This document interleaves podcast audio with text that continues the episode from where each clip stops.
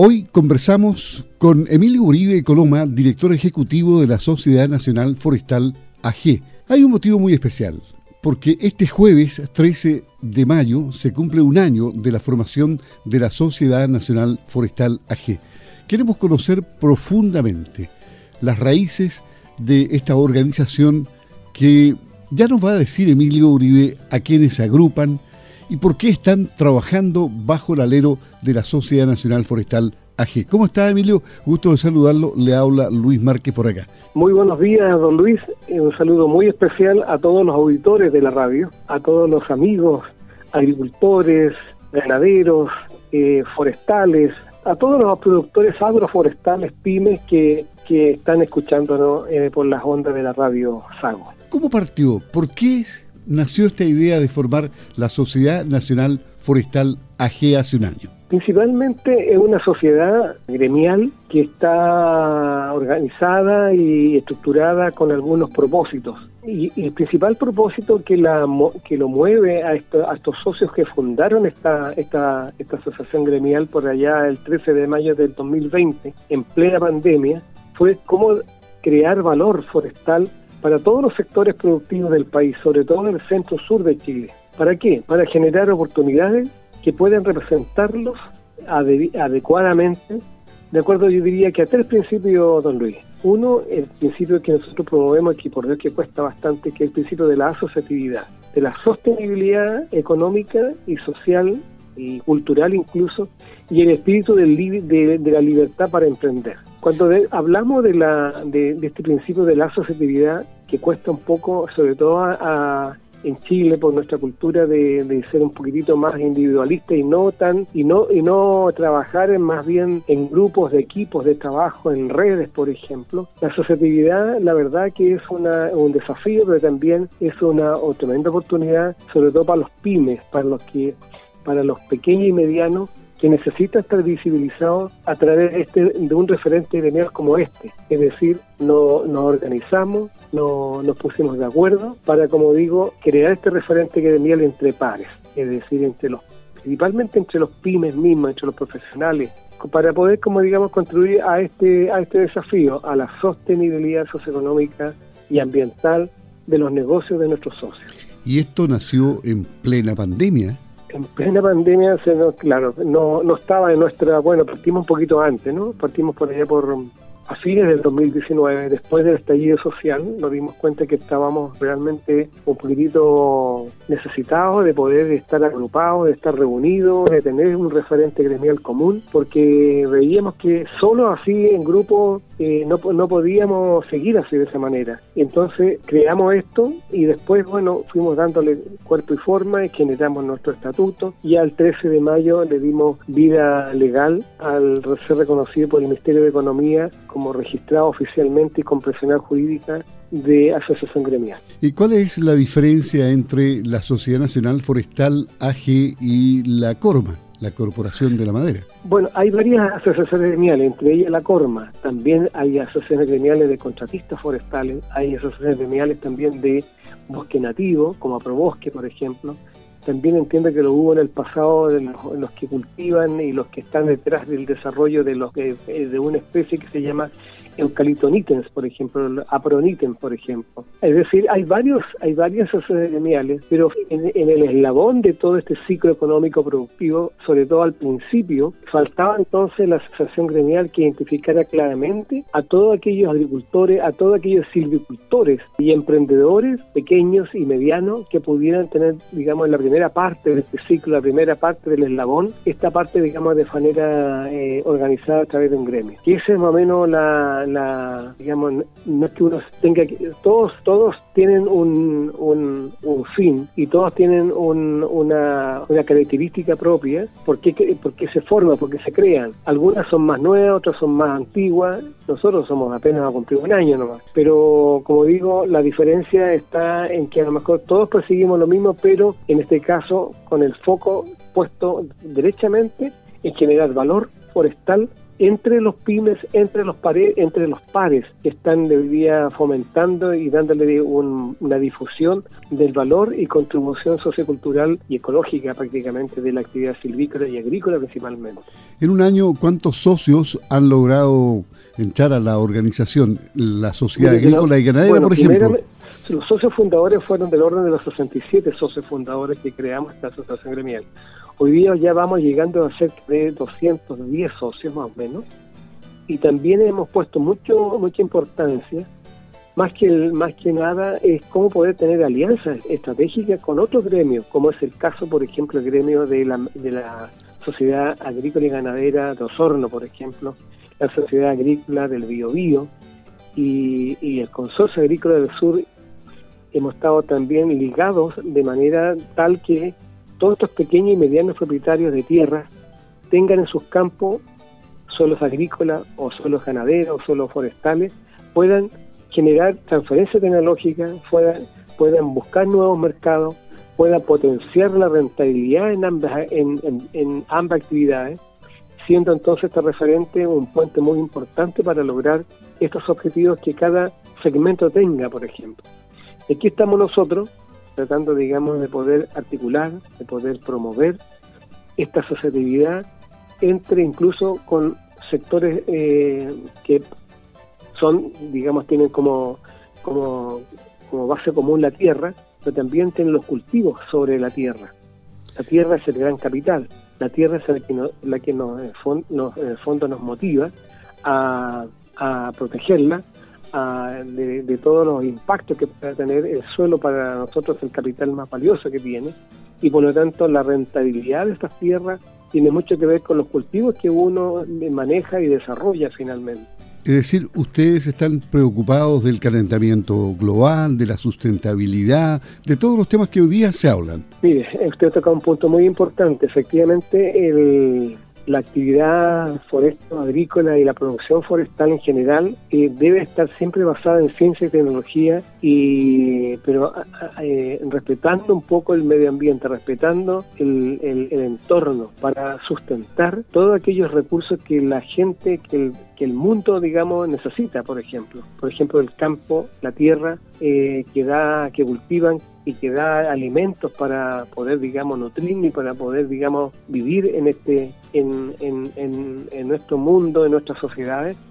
también lo es también la madera. La madera uno muchas veces ignora o olvida o no se da cuenta que en el entorno, así como uno tiene, siente el pan de cada día, los alimentos que la tierra cultiva nuestros agricultores o los ganaderos que nos alimentamos también de nuestras, de nuestras digamos, fibras que necesitamos, también está la fibra de la madera. La fibra de la madera también es importante para producir celulosa, papeles, distintos productos que el hombre necesita. Uno se olvida que el papel, por ejemplo, la servilleta, el papel, los envases, eh, eh, los papeles higiénicos, los papeles de impresión, eh, para todos los usos múltiples que tiene la fibra de la madera, transformado ya sea a través de un proceso químico o mecánico de, la madera, puede producir una serie de otros productos que el, hombre, que la sociedad necesita o demanda. Entonces, el, el,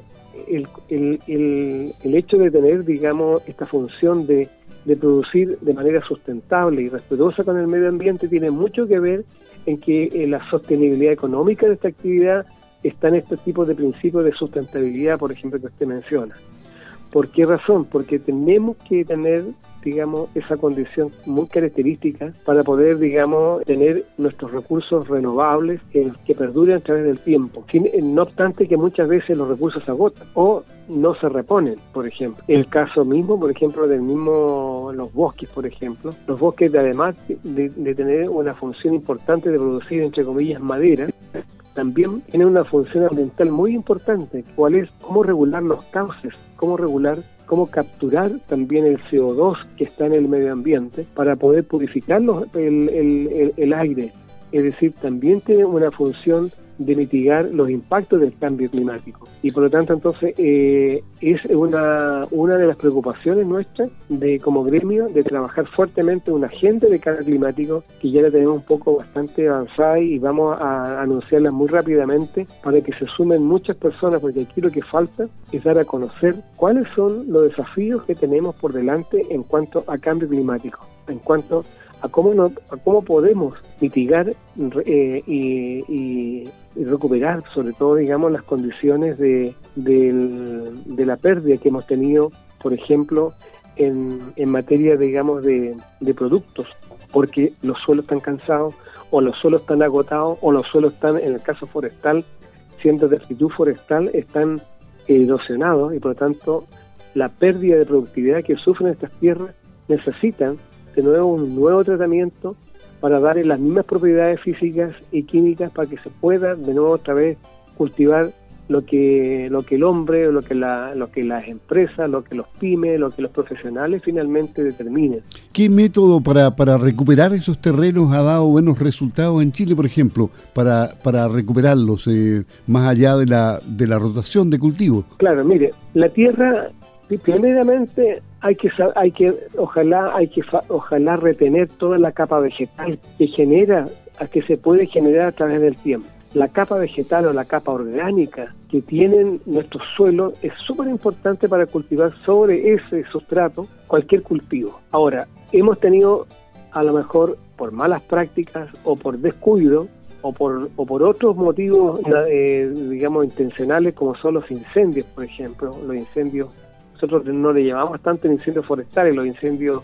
rurales, digamos, han ido perdiendo esa capacidad productiva de los suelos. Por lo tanto, si usted, por ejemplo, no tiene tecnología que sean respetuosa con, el, con este suelo, con este medio ambiente, con los recursos que están debajo, y no, y no tiene cultivo que lo pueda, digamos, que pueda a lo menos mantener el suelo en esas condiciones y propiedades, o por lo menos generar más suelo, y eso lo puede hacer, por ejemplo, los cultivos de largo aliento, como el caso de los de las plantaciones, por ejemplo, o los cultivos de frutícola o los cultivos forestales, por ejemplo, que usted prácticamente lo que está cosechando ahí son los cultivos, los frutos, no, no tanto, eh, no tanto inmediatamente eh, año a año que es la fibra que uno quiere obtener. Entonces, esta rotación cada 15 o 20 años o más es lo que logra entonces en ese periodo, eh, por tres o cuatro rotaciones, dejar el suelo usted, el dejarlo más o menos estable, sin modificar toda su mecánica del suelo, toda su propiedad que tiene el suelo. Por lo tanto, una de las opciones, bueno, tocando su pregunta, es cultivar con aquellos, con especies, ya sea frutícolas o madereras que sean de, verdad altamente, digamos, productivas y altamente rentables para, para emprender cualquier negocio. Y para eso, con ciencia y tecnología, uno puede lograr, digamos, muy buenos rendimientos, tanto, digamos, de lo que el suelo da, como también de los productos que ese cultivo otorga, por ejemplo. Entonces, eh, en el caso forestal, principalmente, en el pasado, y hablemos de hace unos 100 años atrás, nosotros lo que sacábamos principalmente nuestros recursos de materia prima como madera, los sacamos de los, de los bosques nativos, de los bosques eh, autóctonos, digamos, de los bosques naturales también le llaman. Eh, pero no reponíamos y no se repuso eh, especies suficientemente y menos mal que aparecen entonces estos, estos cultivos de rápido crecimiento como es el caso de algunas especies como el pino radiata, el pino oregón, el eucalipto, eucalipto, hay varias, hay varias especies de eucalipto, no solamente uno, el glóbulo, hay, hay más especies, el níten también ha dado muy buen resultado. Y todo esto a través del tiempo, en estos últimos 50 años, se ha aplicado mucha ciencia y tecnología para poder aprender bien cómo puede darse más rápido, más eficientemente esos cultivos. Aprovechando que estamos conversando por el aniversario de la Sociedad Nacional Forestal AG con Emilio Uribe Coloma y a la reciente integración de la Sociedad Agrícola y Ganadera de Osorno Sago AG, ¿cuál sería el mensaje que le enviaría usted a los socios de Sago, a los agricultores del sur, para que se integren a esta Sociedad Nacional Forestal AG, don Emilio? Principalmente que yo creo que no hay que temerle al cambio. Los cambios son buenos, son desafíos muy importantes y pueden perfectamente eh, con, una visión de, aprender un poco la, mirada que pueda tener cada, cada, cada grupo, es aprender un poco a cómo, cómo puede ser más rentable finalmente su negocio.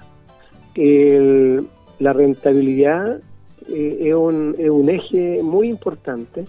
y, y todo el mundo está preocupado de manera importante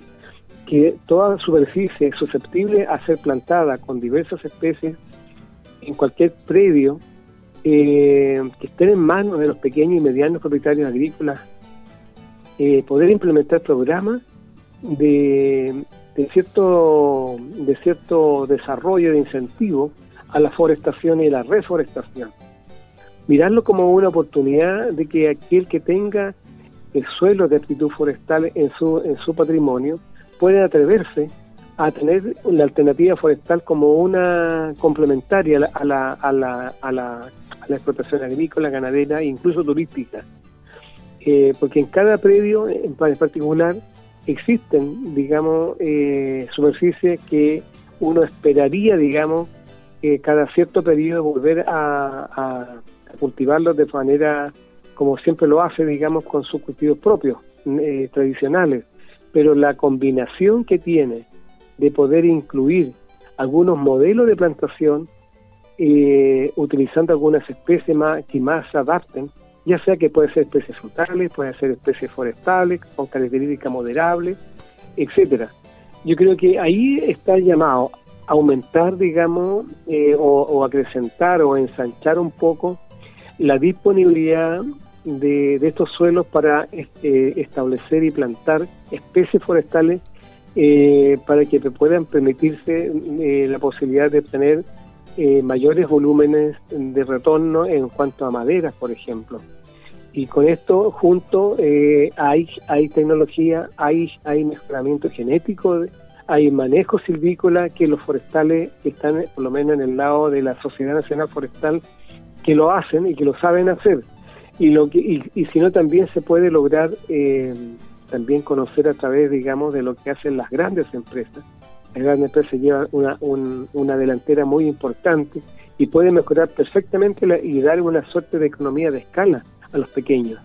Entonces hay que lograr este encadenamiento productivo para poder disponer de mejor materia prima, eh, por un lado, y, por otro, eficientando estos procesos para producir para el mercado, ya sea productos terminados, confiables, eh, con un sello que diga esta es madera producida por un agricultor pyme, que apuesta por un servicio de calidad, que se diferencie eh, de todas maneras de aquel que hace las cosas bien y que está, digamos, tratando de, poder ser consecuente con todo lo que es su trabajo, eh, con su proceso de, digamos, respetuoso con el medio ambiente de tal manera que eh, atraer, atraer inversión y la comercialización de nuevos productos eh, forestales en los mercados, ya sea locales, incluso de exportación. Emilio Uribe Coloma, director ejecutivo de la Sociedad Nacional Forestal AG, conversando aquí en Campo al Día de Radio Sago, porque están de aniversario este jueves 13 de mayo. Así es que un saludo muy cordial Felicidades para todos los socios y que siga creciendo la organización. Don Emilio, un gusto haber conversado con usted. Que tenga una buena jornada. Igualmente para todos los auditores de la Radio Sago, para todos los agricultores, a los ganaderos, a los forestadores, estaremos siempre atentos y, y gustosos de poder ser invitados para una nueva conversación. Muchas gracias. Ok, buenos días.